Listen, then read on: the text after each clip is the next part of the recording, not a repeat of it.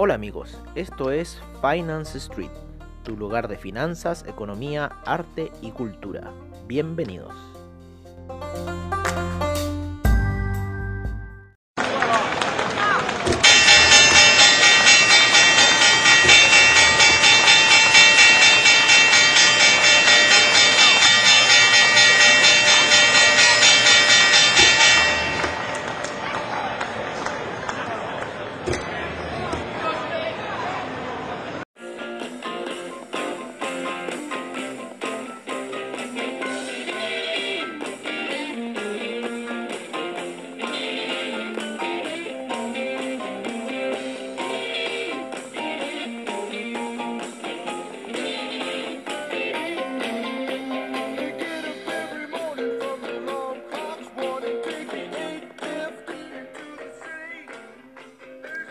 Amigos de Finance Street, amigos de Comunidad Trader, ¿cómo están? Esto es la apertura de mercados, como siempre, al estilo de Finance Street. Oye, este, mm, bueno, recuerden que tenemos dos programas, uno que es la apertura de mercados y después tenemos en la tarde el After Crypto, donde analizamos toda la situación de las criptomonedas, pero en esta eh, situación vamos a analizar siempre el Ethereum, ¿no es cierto? El, cómo va el Ethereum, cómo va el Bitcoin. Eh, principalmente que son las dos que llevamos revisando hace mucho rato, pero han surgido sorpresas dentro del camino en las cuales vamos a hablar. Habían unas oportunidades de compra muy, muy buenas, principalmente en, en otras relativas al Bitcoin, ¿no es cierto? La última dato de compra que vimos ahí fue con el Bitcoin Cash, ¿no es cierto? Con el mercado del pueblo. Pero eso lo vamos a dejar para la tarde en el After Crypto, así que perfectamente pueden escuchar esa, eh, ese podcast, ¿no? Allá a la tarde, a eso ya cuando cierran los mercados, damos el reporte completo de lo que está sucediendo. ¿Qué está sucediendo? Oye, el petróleo luego de salir ahí el día, eh, el día viernes con esa portentosa alza, ¿no? Ahí esa vela de una hora, oye, fue clave, ¿eh? Yo estaba atento en otras cosas, estaba viendo estaba viendo otras cosas nada que ver. A las 15 horas, mira cómo se pegó el no, pero el alza empezó a eso de las 11 menos 3, como a las 8 de la mañana empezó el alza del petróleo. El día como a las 9 de la mañana yo iría ya tirando las 10, ¿no? Cuando eh, ya realmente se rompe esa vela de retroceso en gráficos de una hora y de ahí el salto ha sido portentoso, 3 dólares ha subido el BTI, impresionante, está en la zona de 60, seguimos recomendando eh, ese día eh, las compras en el petróleo que iba a llegar a 60, la explosión era muy alta, inclusive en los gráficos de 4 horas ya la ruptura era muy fuerte y estamos en unos niveles bastante, bastante elevados, lleva desde dos semanas que salió de la zona de los 52, ¿no? Y ya llegó a la zona de 68 dólares. Ha ganado el petróleo 8 mil dólares en un lote, ¿no es cierto? Eh, 4 mil dólares en eh, un 0,5 y así suma y si 800 dólares, ¿no es cierto?, en un 0,1. Así que ha estado bastante interesante lo que ha estado sucediendo en el mundo del petróleo.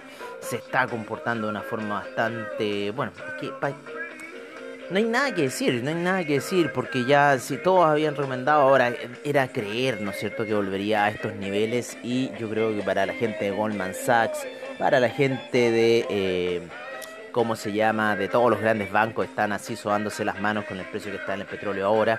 Eh, yo creo que sería bueno revisar en una de esas la acción de ExxonMobil, ¿no? Vamos a revisar ExxonMobil porque hoy día tiene que pegarse un gap al alza, sí o sí, ExxonMobil.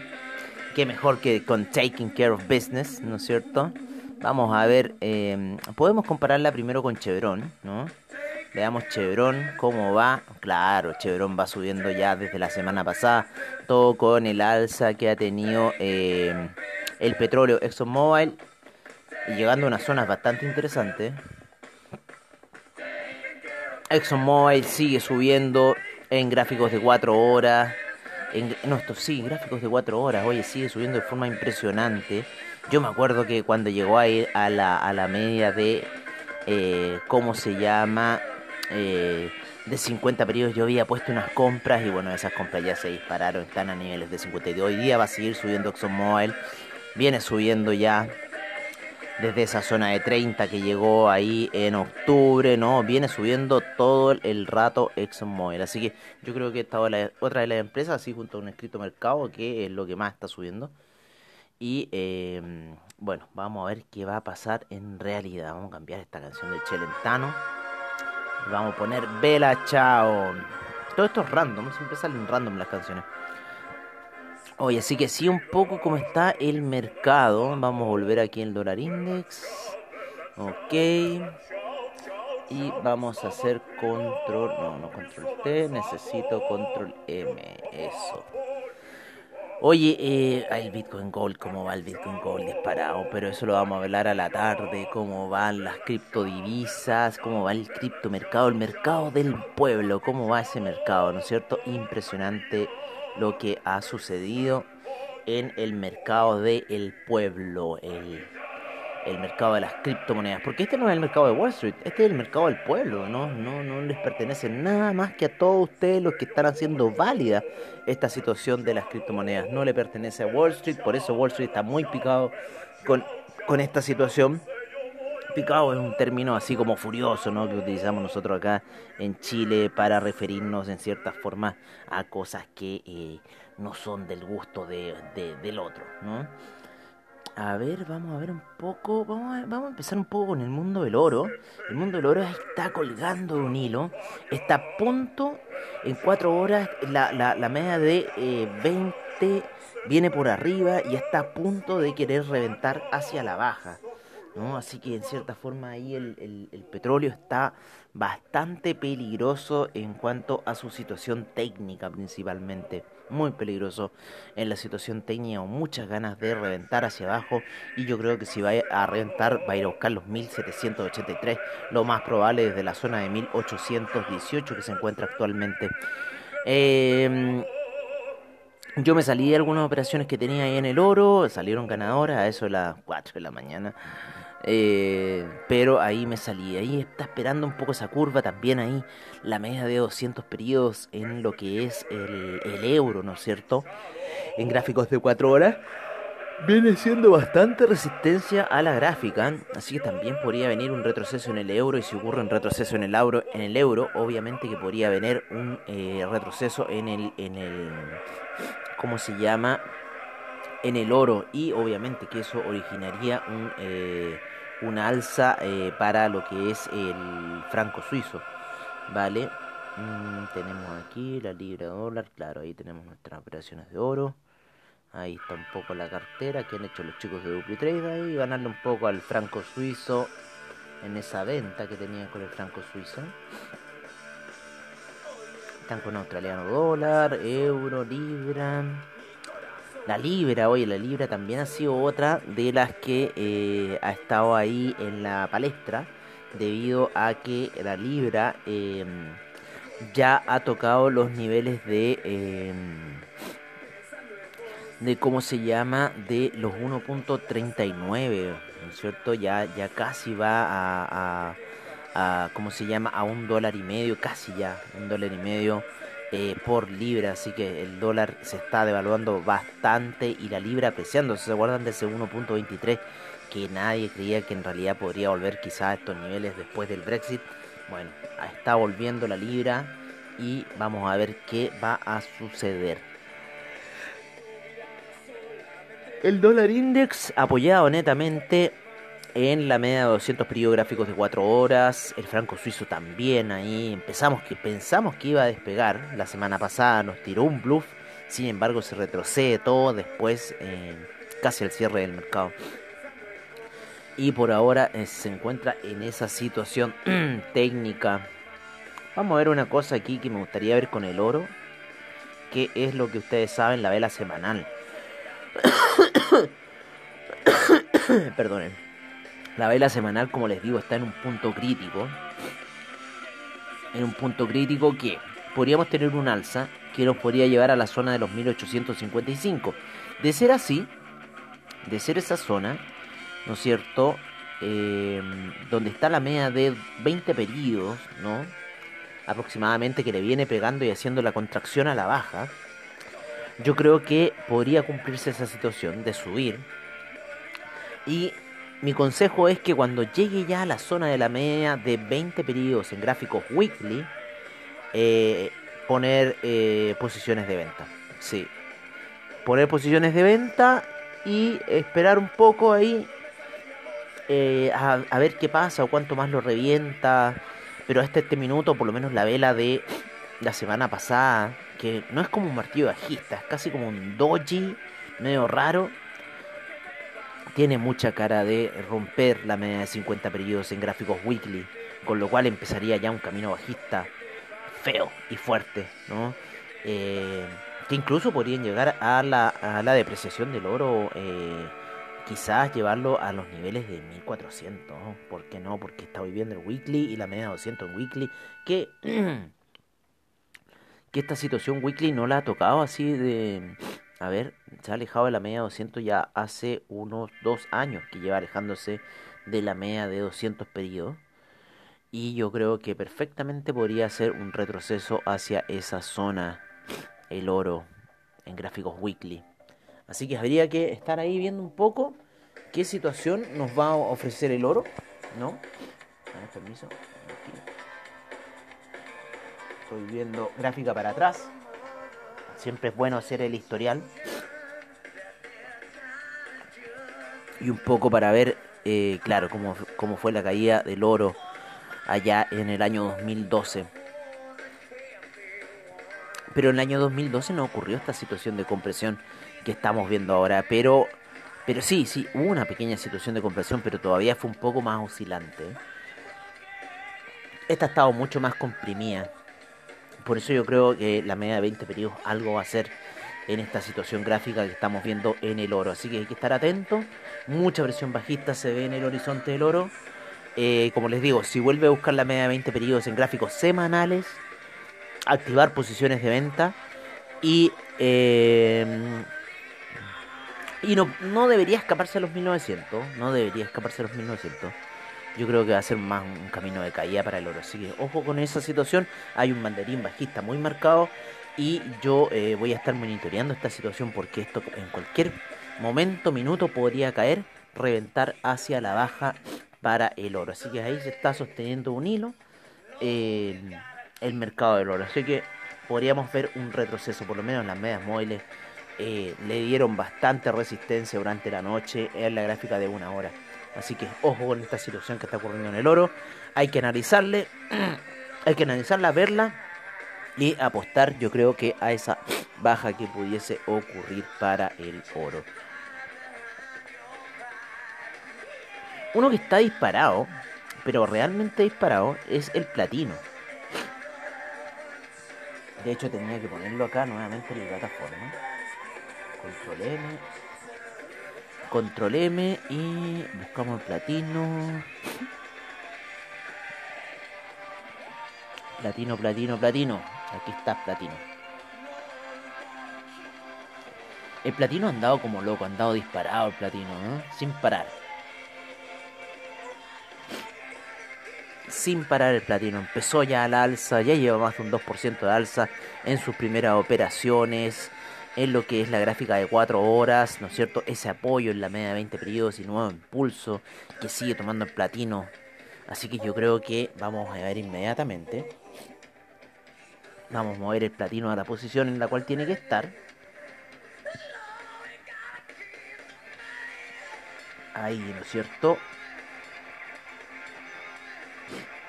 Y esta otra wea acá y le saco el F11 para verlo mejor. Perfecto, el platino. Ahí lo tenemos posicionado ya al platino. Vamos a ver uno que nos gusta ver al lado del platino, es cierto? Ya le hemos comentado el cobre, cómo la correlación de platino y cobre eh, se da. Me parece algo muy interesante esta situación de correlación que tienen en cierta forma gráfica. Oye, pero esa salida del platino allá hace la semana antepasada, muy técnica, muy buena en gráficos de 4 horas, saliendo ahí de la zona de 1000, ¿no es cierto?, para llegar a esta zona de los 1200. Increíble lo que está haciendo el platino. Lo mismo fue con el cobre, también tuvo una vela muy similar al platino de salida, allá por los 3,53 eh, por lo menos. Ya se encuentra en 3,80 el cobre. El otro día dijimos un poco las proyecciones que nosotros teníamos, estábamos viendo para el cobre. Como les digo, el oro y la plata están. La plata quiere subir. La plata quiere subir. Sin embargo, el oro está ahí a punto de. Así que lo vamos a dejar por ahora. Eh, unas posiciones de compra que tenemos, pero nuestra visión bajista para el oro sigue siendo. Esta semana va a ser clave en esa situación. El petróleo sigue subiendo junto con los demás hidrocarburos. También recomendamos posiciones de compra para el petróleo de calefacción, ¿no es cierto? Para la gasolina. Los cuales se encuentran disparados. Disparados. Otro que se encuentra disparado es el gas. Que lo tenía aquí en la plataforma. Natural Gas el Natural Gas estuvo con un gap alcista bastante fuerte. Está en una situación gráfica bastante fea, que no me gusta mucho en realidad. Pero yo creo que ya este cuádruple, cuádruple top podría ser una indicación de ir a buscar la media 200 que se encuentra a niveles de 2,7 en gráficos de 4 horas. Llegó a los 3 y ya está en 2,9 cayendo el gas. Así que vamos a ver un poco ahí qué puede suceder con el gas. Me voy a sonar porque no aguanto más.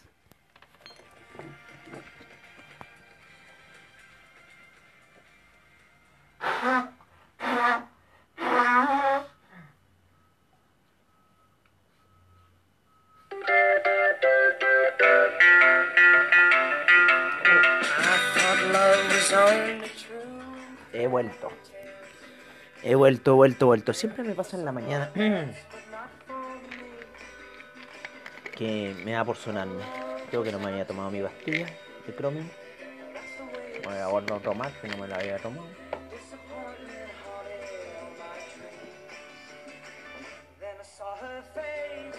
vamos a dejar acá como recordatorio que ya me lo tomé.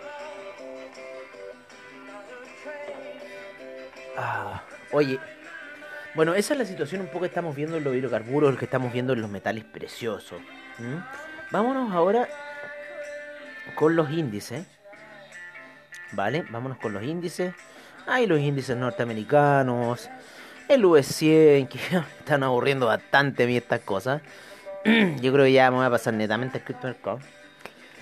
Oye, el US 2000, ¿no es cierto? El Russell 2000, impresionante. Ya llegó casi hasta los nuevos, hasta los máximos que tuvo. Eh, luego de esos bluffs de caídas que tuvo el día miércoles y ya después el viernes una salida espectacular. Parece que hubieron buenos resultados el día viernes. Oye, el S, el S, el US 500 también disparado, rompiendo resistencia, lo mismo que el US 100. Eh, también el día viernes, también rompiendo fuerte hacia el alza, imparable. El US 100 uno de los que más subió fuerte y el US 30 también. En las últimas horas, las dos últimas horas fue realmente el alza de los índices el día viernes al cierre. Ahí fue el alza. El Nasdaq lo marcó un poco, ¿no es cierto? Después de esas caídas medias blufescas que tuvo. Y, eh, y bueno, ya se encuentra a niveles bastante altos, lateralizando ahí en una zona alta. Así que vamos a ver qué va a pasar hoy día con los índices. ¿Cómo ha estado el mercado europeo? Ligeramente a la baja, el DAX. El índice español saliendo fuerte, muy fuerte desde el día viernes en adelante. O sea, tuvo una vela de caída fuerte y después la rompió y ha seguido un camino alcista bastante interesante. El eh, índice español, el Spain 35, el CAC volando, ¿no es cierto? Con un gap alcista el día de hoy. Después de la reacción de Nueva York, también una muy bonita salida en una hora. Muy interesante, muy bonita esa salida que tuvo en una... las dos últimas horas de trading estuvieron, pero... ¿ah? Como nunca. Cuando uno no quiere verla, justo ocurren cosas. Yo no me acuerdo ni qué estaba haciendo así. Ah, está ahí. Eh, tuve que ir a hacer unas cosas con mi hermano. Y claro, justo en esas dos últimas horas el trading se disparó.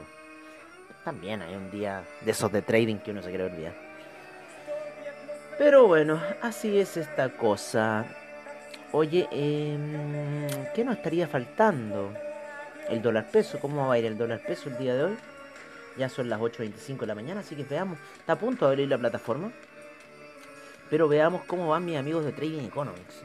eso me importa, porque ellos ya a las 8 de la mañana están operando el dólar peso. O sea, les llega la información, porque no lo están operando, sino que les llega la información a 7.18 el dólar peso. Y yo me había salido de unas operaciones 7.18, amigos míos.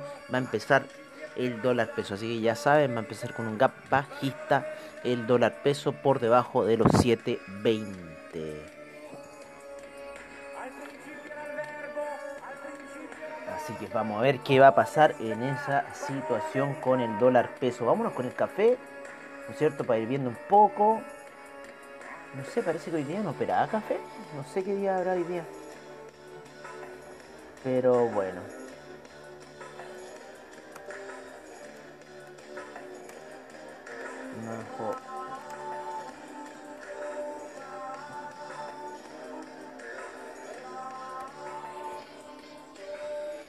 Así que ella empezó a mandar información. Dólar peso abre bajo los 7.20. Oye, el café, no sé, no sé qué estará pasando hoy día con el café. Vamos a ver un poco el calendario. Yo creo en Investing. Ya llevamos 20 minutos. Vamos a ir acortando. El Economic Calendar. Porque si hoy día es feriado en Estados Unidos no debería moverse. Pero el café debería haber empezado movimientos. Claro, hoy día tenemos el President Day en Estados Unidos. El Año Nuevo en China. Así que tenemos, eso es... Eh, el, Spring Festival, ¿no es cierto? En Hong Kong, New Year's Days, el Family Day en Canadá. Así que hoy día las operaciones de Nueva York pueden estar bastante, bastante planas. Así que no veamos mucho ahí en el mercado norteamericano. Y quizás puede haber mercado en el movimiento eh, del criptomercado. Estoy acá abriendo eh, una, una, el Google en mi computador donde ahí tengo unas páginas de criptomercado increíbles. Oye, eh, bueno, vámonos un poco a lo que es el Bitcoin, vámonos un poco a lo que es el Ethereum, los cuales siguen su movimiento alcista, luego de hacer un rebote, ¿no? El, eh, bueno, se nota bien en las velas, porque en la gráfica de líneas no se nota muy bien, pero en las velas se nota muy bien cuando el Bitcoin en gráficas de 4 horas va a buscar esa media de 50 periodos para rebotar esto ocurrió hace unas 8 horas atrás, unas 6 horas atrás por lo menos, a eso de las 12 de la noche. Se mueve harto el mercado del Bitcoin a esa hora, a las 2 de la mañana. Los hindúes, ¿no es cierto? Los chinos, los japoneses. Mucho movimiento del criptomercado.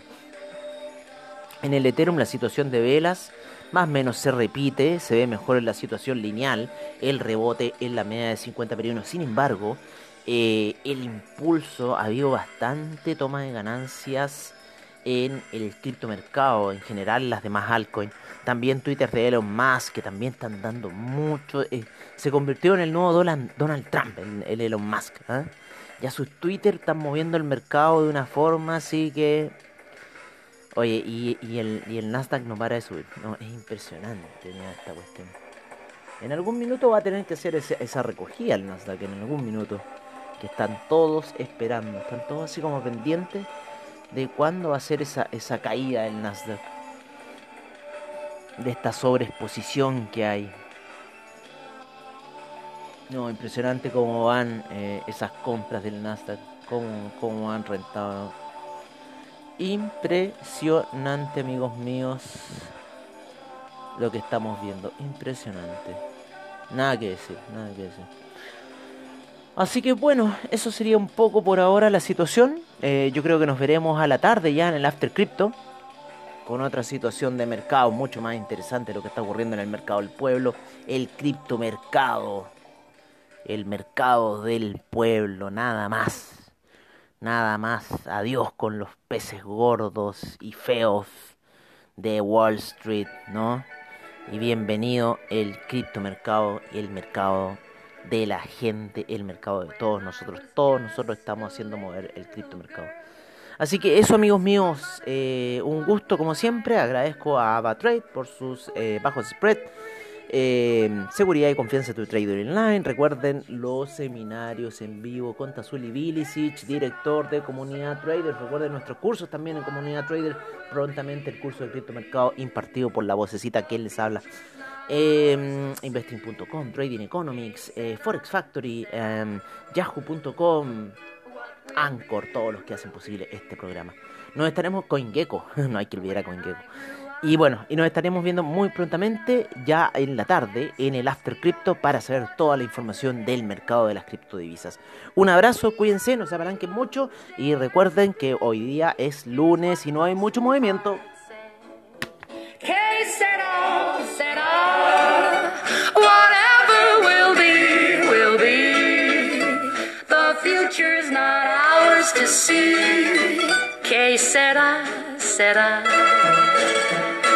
What will be, will be. Now I have children of